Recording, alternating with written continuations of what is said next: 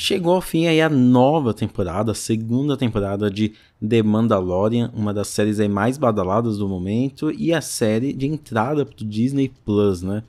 É um serviço de streaming que não tem não tá tendo muita novidade, né? E é, a sua primeira série original tinha né, que se passar em um dos seus principais universos e por que não Star Wars. A série foi criada pelo John Favreau e pelo Dave Filoni é, o Dave Filoni já trabalhou já nas animações de Star Wars e o John Favreau é um novo rosto, né? A Disney confiando nele aí para iniciar uma nova jornada agora no streaming. Eu já falei sobre a primeira temporada, é, vai lá, eu acho que é o quarto ou quinto episódio, então você vai lá, ouve e eu espero que você curta, né? Eu falo sobre a renovação que Star Wars traz, é, trazendo todas as Quer dizer, a renovação que demanda Lorian faz, né, para Star Wars, trazendo todas as referências que o George Lucas tinha para a trilogia original e trazendo para o novo público, né? E é muito engraçado isso, porque é, a nova trilogia era para introduzir um novo público, né?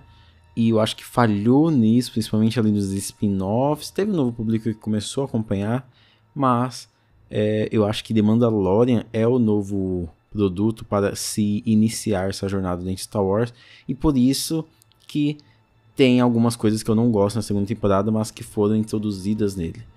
Então, nesse episódio aqui um pouquinho mais solto, tô até sem roteiro aqui comentando. Eu vou falar sobre a segunda temporada de The Mandalorian e por que ela foi tão especial. Meu nome é Alisson Cavalcante e esse é mais um episódio do podcast Colastron.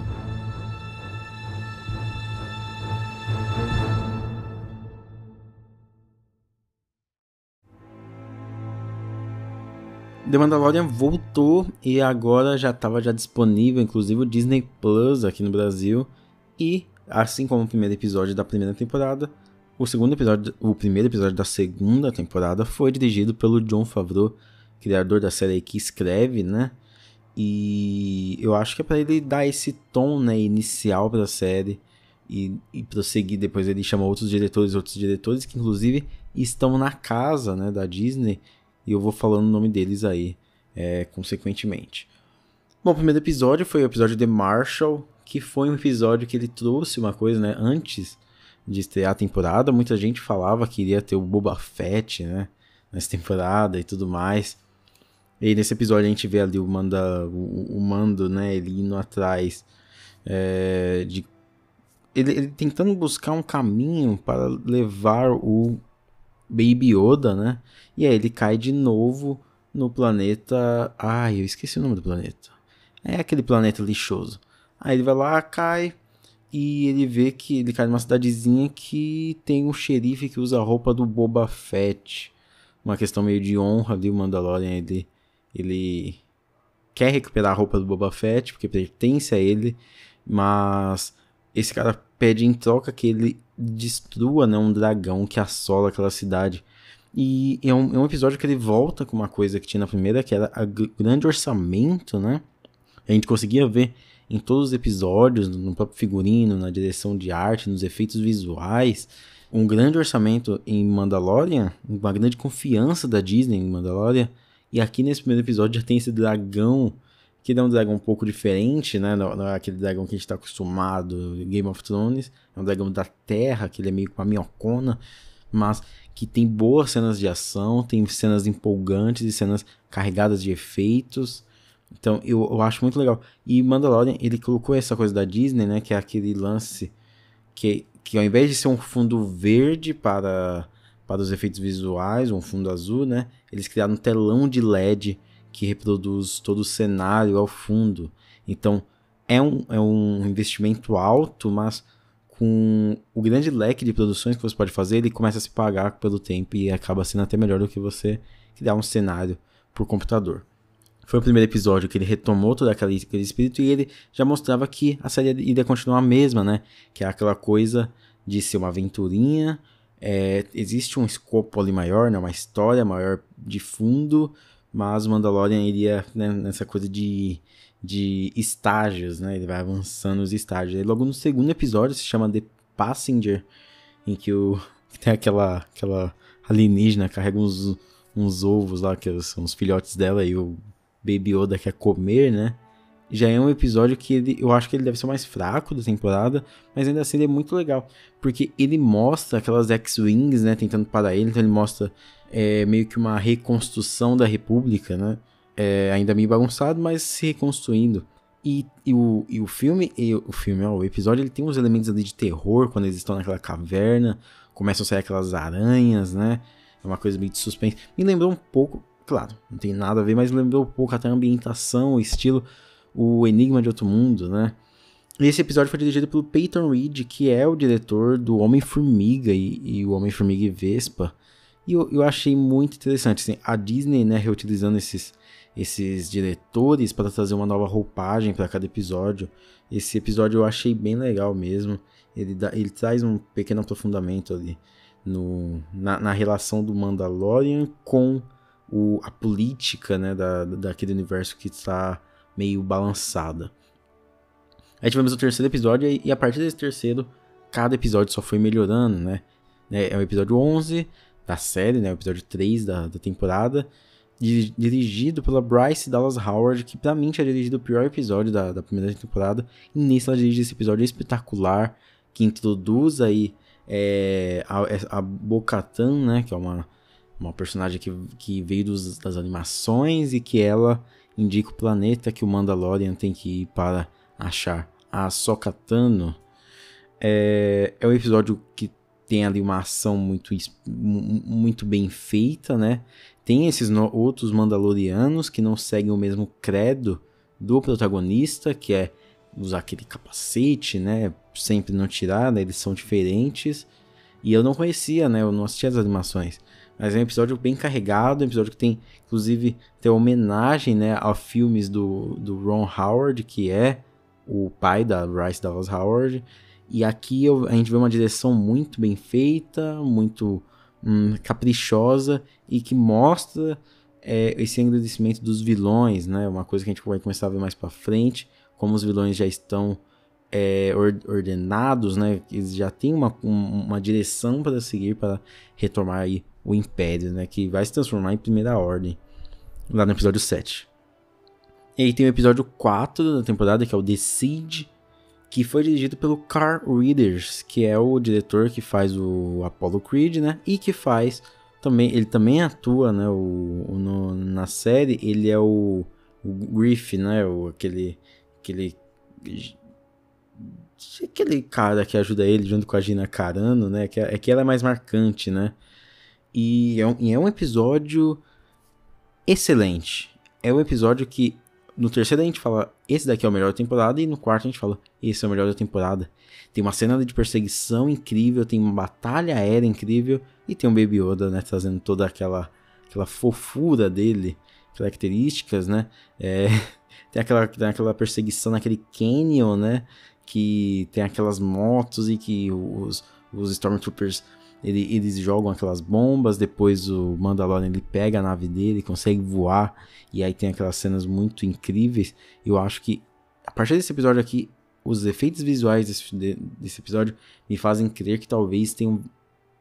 Essa temporada, cada episódio tenha sido muito mais caro do que 10 milhões, né? Que foi o estimado para temporada anterior.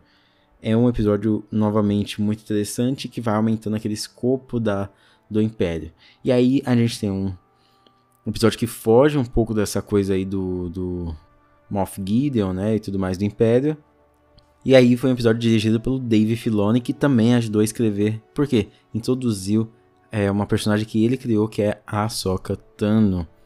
Uma Jedi que ela já começa, né, esse episódio com dois sábados de luz ali surpreendendo, a gente vê o quanto que ela é fodona. E esse episódio aqui, ele traz um pouco daquilo que eu falei sobre as origens lá que George Lucas trouxe para Star Wars e aqui é, aprofundado, né? Até eu, foi num grupo do WhatsApp que falaram, eu não lembro, mas alguém falou que era o Mandalorian e o Jimbo, né? Lembra muito, tem uma parte lá que eu achei até que seria idêntica, né? Daquele, daquele filme Yojimbo e lembra muito esses filmes de samurai que uma que uma aldeia tá sequestrada e que chega, né, alguém para salvar. E muito, muito parecido com o Yojimbo mesmo.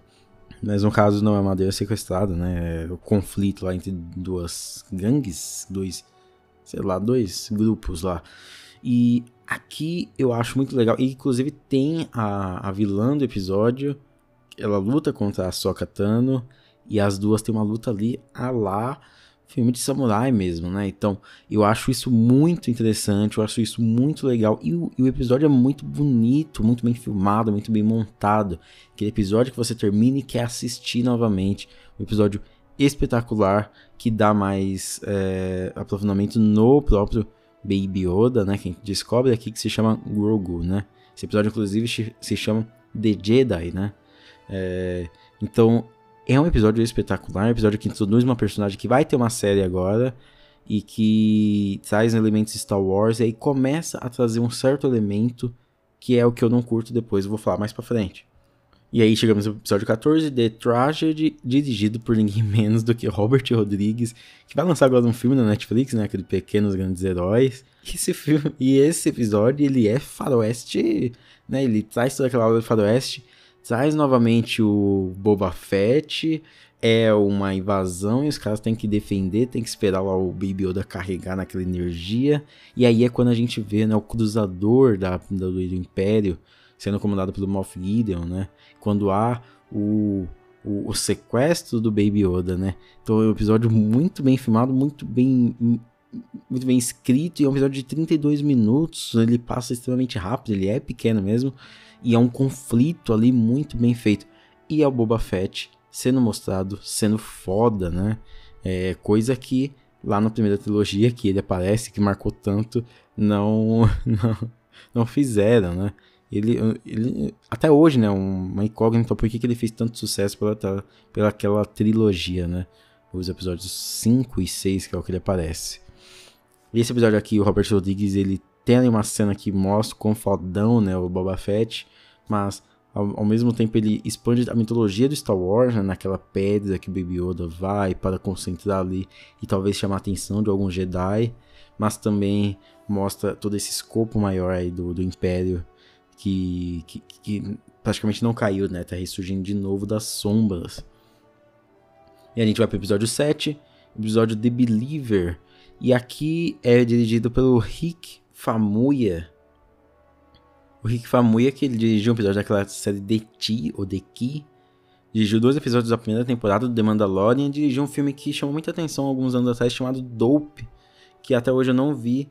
E aqui no The Believer é, é meio que um, uma inversão, assim. A gente, a gente vê uma certa humanidade nos Stormtroopers, né? Naqueles soldados que pra gente vê eles com aquele capacete, né? O pessoal atirando, matando, né? Eles são qualquer um. Mas não, pra gente ser esse cara que já foi Stormtrooper, que ajuda o Mandalorian lá, é, inclusive questionando algumas coisas do credo dele, dele né? É, eu acho que ele consegue dar uma humanidade nos, nos Stormtroopers. É aquela coisa que o pessoal fala, por exemplo, do, do exército nazista, né, na, na Segunda Guerra, que muitos, muitos jovens não tinham escolha, eles tinham que ir, né? E eles defendiam porque era, eles, ou eles lutavam pelo, pelo exército deles, ou eles simplesmente morriam sem lutar, né? E aí muitos ali meio que tinham aquele nazismo induzido, né? Não era, não vinha deles conscientemente, né? Era mais uma coisa inconsciente forçada para eles ir para a guerra. Algumas pessoas falam isso, né? Eu, eu queria ler mais e pesquisar mais sobre essa questão. E aqui a gente vê, né? É, que o cara fala, né? Que houve uma morte de 10 mil soldados, troopers, né? E que, que por trás daqueles troopers tem uma, uma família, né? É, é isso, né? Cada trooper que morre, ele tem uma família, né? Que vão chegar na porta deles e falar, olha, faleceu, né? E eu, eu acho isso muito, muito interessante, muito criativo, muito e, e que aprofunda muito uma questão que a gente muitas vezes não consegue ver. E também na questão de que o Império, ele simplesmente ele não se cria lá, ele cria uma estrela da morte, não. É tudo criado na base da exploração, na base da destruição, na base da, da, da mão de obra escrava, né? Então aqueles piratas que estão ali explodindo naquele aquele caminhão e que o mando ele tem que matar para sobreviver, é, eles são meio que rebeldes falando, mano, estão ferrando com o nosso planeta aqui, a gente vai ferrar com vocês, tá ligado?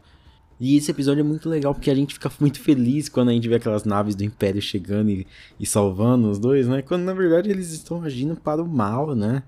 É, e, é, e, e, é um episódio que ele aprofunda bastante aquele, aquele personagem que eu esqueci o nome dele, mas é um episódio que ele é necessário e é nessa questão da expansão do universo, na questão da expansão da visão do Star Wars, ele funciona muito bem. E aí nós chegamos ao episódio 8, que é o último, também dirigido pelo Peyton Reed.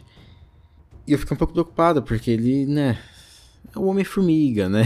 A gente conhece ele mais pelo Homem-Formiga, pelo episódio 2 é, dessa temporada, né? Não, não fez nada espetacular. E aqui ele entrega uma ótima, um, um, um ótimo episódio, um episódio completinho, que já começa já direto, né? Já começa já é, dando a direção do que vai acontecer. Episódio com boas batalhas. E, e é um episódio que ele traz boas batalhas, ó, que né, mas com boas cenas de ação ali, o Mandalorian enfrentando aquele Dark Trooper, né, o Mandalorian versus o, o Moff Gideon, né, então o pessoal invadindo a, o Cruzador, e aí quando chega, quando eles conseguem, né, é, manipular nossas, todas as nossas emoções, que não passa aquela X-Wing, e aí, aí a gente fala, putz, aí X-Wing chegou, aí, chegou ajuda, e aí até a personagem fala, só uma? Nossa, a gente tá salvo, né? A gente fala, é verdade, né? Só uma. E aí é quando as orelhinhas do, do, do Grogu, o Baby Yoda, sobem. E a gente fala, não, não é um X-Wing normal. É ele, né? Quando sai aquele sábio de verde, a gente já sabe que é ele. A gente fica vendo, será que vai enganar a gente? A gente vê aquela mão direita com a luvinha, porque é uma mão direita falsa. E, e a gente vê que é Luke Skywalker, né? E é aí que eu quero tocar também, porque uma coisa que eu gostei muito na primeira temporada do, na primeira temporada do Mandalorian é que ela fugia um pouco desse Star Wars é, Skywalker, ela fugia um pouco desse Star Wars é, Luke Skywalker, Jedi e, e Darth Vader e tudo mais ela ia, ela explorava a galáxia de uma maneira muito diferente. E aqui eu acho que até para para introduzir né, as pessoas nos filmes, né? Que imagina alguém que só tá assistindo Mandalorian e vê o Luke fazendo tudo isso, fala: "Mano, eu quero ver a origem desse cara, eu quero assistir o episódio 4, 5, 6 e todos que tem". Sabe? É uma maneira de introduzir os filmes, mas ao mesmo tempo a gente vê que Star Wars está, pre está preso ainda naquilo, sabe? Não consegue fugir daquilo. E isso junta também com a Soca, né? Dando aquelas coisas, é, aquelas referências do Anakin, dando aquelas referências do Yoda. É, são coisas muito interessantes, mas eu, o Mandalorian é muito legal porque ele era mais pé no chão, não tinha tanta coisa, não era um, um, escopo tão grande, né? E explorava tudo isso. Mas essa é a única reclamação mesmo que eu tenho. É, foi um episódio excelente, mas eu, eu, eu fico preocupado com Star Wars tendo essa dependência de Star Wars, não consegui ir além nunca, sabe? Eu acho que o filme que conseguiu mais ir além foi o Rogue One, mas ainda assim a melhor cena do Rogue One é o Darth Vader matando um monte de gente. Inclusive, eu acho que teve até uma, uma, uma homenagem nesse, nesse episódio aqui, né? É, e é uma série, como eu falei, né? O grau de investimento na, na direção de arte, nos efeitos visuais, o, a trilha sonora do Ludwig Göransson, né? Ele é incrível de novo. O tema dos Dark Troopers nesse último episódio, ele é inacreditável, assim, quando ele mistura um, uma parada meio techno ali com aquela coisa meio Star Wars que tem e eu não sei o que ele consegue fazer, sabe? Eu não sei o que ele consegue fazer, mas ele, mas ele consegue. Eu não sei como que ele faz, mas ele consegue, ele chega lá e a gente fica emocionado. Quando o Luke chega, né? Seria muito fácil ele pegar aquela, aquela, aquela música do Luke, né? Música do, do Star Wars, o tema de Star Wars, mas não, ele, né, aquela coisa meio de violão, não, uma guitarra, não sei, não conheço instrumentos. É, mas, mas é uma coisa muito bem feita. Eu acho que toda a temporada ela conseguiu aumentar todo esse universo Star Wars, embora ainda fique preso em algumas coisas, conseguiu aumentar todo esse universo e mostra que Star Wars está na diversidade, né? Olha aí, a diversidade de diferentes visões, de diferentes diretores que trazem cada uma visão diferente, cada um estilo diferente de filmar aquilo, de conduzir aquilo, de mostrar esse universo, de escrever esse universo, né? Então, John Favreau e o Dave Filoni, eles fizeram um trabalho excelente na segunda temporada. E até o, o Otávio, né, do Hollywoodiano, lá da, da, do Instagram, né, Hollywoodiano, ele falou, é, é se a carreira do cinema abriu o precedente, né, do Twin Peaks como o melhor filme de 2017, eu também posso colocar, né, Mandalorian como o melhor filme de 2020. E realmente é um, é um nível de produção, é um nível de, de narrativa muito in, incrível, assim, que a cada semana nessa questão de exibir episódios semanais também ajudou bastante. Então eu acho que Star Wars se encontrou nisso, né? Se encontrou em criar diferentes narrativas, em expandir esse universo e não continuar calcado é, em Skywalker, em Palpatine, igual a trilogia sequel, né? Fez naquele fatídico episódio 9. Por isso que eu até gosto do episódio 8, que ele tem toda essa desconstrução de Star Wars. Eu já fiz até um episódio aqui do podcast, né? Falando sobre a desconstrução. É, ele tem todo aquele visual que conversa diretamente com o conflito dos personagens. É, mas, embora o episódio 8 eu acho ele um pouco mais maduro do que Mandalorian ainda, né? Mandalorian é um pouco mais aquela aventurinha, né? E é incrível. Então, essa segunda temporada do Mandalorian foi incrível. Estamos aí chegando nesse fim de ano. Ela é uma das melhores séries aí do ano.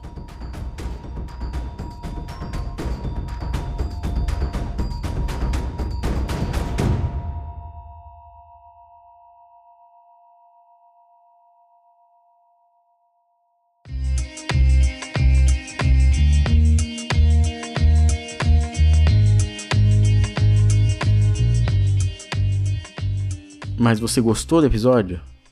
Se você gostou do episódio, eu já falei, compartilha lá. Star Wars, todo mundo gosta de Star Wars.